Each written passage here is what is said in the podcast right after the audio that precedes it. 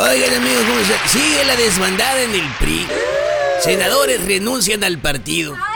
Pero no tiene nada de espectacular, ni de decoroso, ni de reivindicativo. Es, es como cuando ya te corrieron de tu casa, te hicieron la vida imposible, te quitaron todo lo que tenías y además te mandaron los papeles del divorcio. Y ya, los firmas. Pues claro, no vas a presumir que terminaste con una relación tóxica que tenías. Te echaron de esa relación tóxica. Ay. Oigan, la Suprema Corte de Justicia de la Nación le responde a la secretaria de Gobernación. Le dice, el artículo 94 constitucional establece que la remuneración que perciban los ministros no podrá ser disminuida durante su encargo. Y yo me quedo así como, wow, ¿qué es lo que veo allá? ¿Qué es lo que ahí viene? Ah, sí, sí, sí. Un predecible. Es legal, pero es inmoral.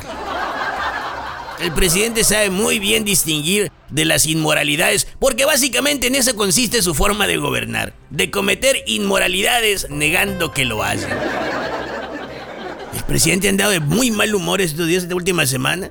Nada más ni en su fiesta del pasado fin de semana andaba tan a gusto. Es que no tuvo el control de la agenda y cuando eso pasa, como el marido que llega borracho bien noche y sin dinero, tiene que echar muchísimas más mentiras que las que normalmente dice. Ya a estas alturas las únicas bocas que logra mantener cerradas el presidente son, pues precisamente dos bocas. Y eso también le da coraje. De, de lo enojado que anda, yo ya le apodo López Ogrador.